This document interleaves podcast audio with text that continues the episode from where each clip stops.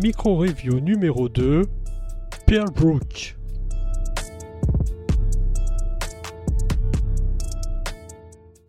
Pearl Brook est la première extension d'Everdell qui a elle aussi eu droit à un financement participatif sur Kickstarter en 2018. Elle est depuis peu disponible en VF chez Matago pour 45 euros environ. Avant d'aller plus loin, je vous rappelle que deux podcasts sont déjà disponibles sur le jeu de société Everdell, un premier dans lequel je vous présente le jeu et l'autre dans lequel je vous présente le mode solo. Si vous n'avez pas eu l'occasion de les écouter, je vous invite à le faire avant l'écoute de ce podcast. Alors, qu'est-ce que c'est que Brook et cela vaut-il réellement ces 45 euros?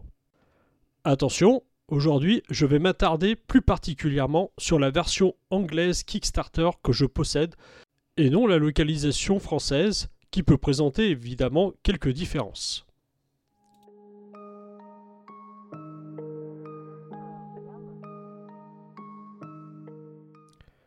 Profondément, sous la surface chatoyante de la rivière Rue de Perle, une mystérieuse civilisation aquatique nous attend.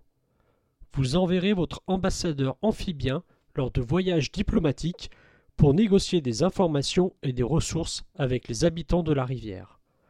En échange, vous collecterez une nouvelle ressource précieuse, les perles.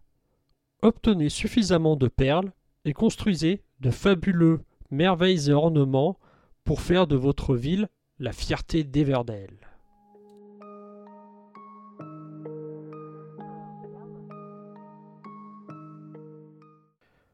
Dans Pearlbrook, une nouvelle ressource fait son apparition, les perles. Quelques nouvelles cartes forêts et événements sont également ajoutées à celles de base, reposant, entre autres, sur l'utilisation de ces nouvelles perles. Mais Pearlbrook, c'est surtout l'ajout d'un nouveau plateau, qui vient se mettre à gauche du plateau principal du jeu et qui propose 5 nouveaux emplacements. Le premier emplacement est dédié à l'obtention des perles et les quatre autres proposent des cartes de destination fluviale tirées au sort parmi 12 lors de la mise en place du jeu. Ces 5 emplacements sont accessibles avec les grenouilles ambassadrices, un nouveau meeple qui vient rejoindre votre faction. Enfin, lors de la mise en place, les traditionnels événements sont ici remplacés par des merveilles représentant des petits euh, bâtiments en 3D réalisés en carton.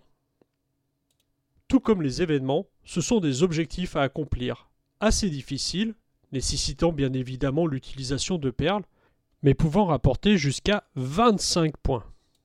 Enfin, en début de partie, chaque joueur obtiendra deux cartes ornements des cartes avec des objectifs individuels qui permettront là encore d'engranger des points à la fin de la partie.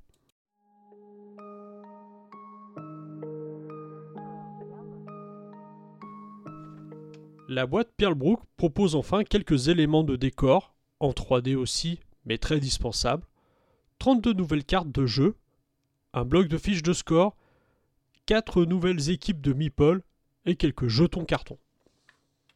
Bref, on a tout de même droit à pas mal de matos. Mais cela vaut-il le prix? Avec cette extension, il faut clairement revoir sa stratégie de jeu et se focaliser en priorité sur les merveilles et les cartes ornements qui permettent de gagner beaucoup de points. Les perles deviennent des ressources indispensables, mais restent très chères à acquérir.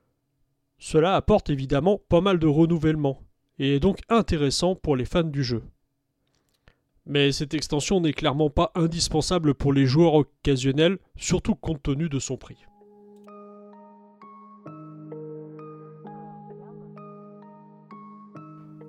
On notera bien sûr que cette extension est également compatible avec le mode solo.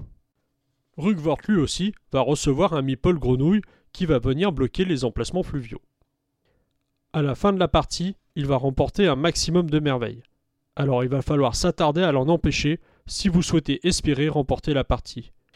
Et autant vous le dire tout de suite, c'est loin d'être gagné.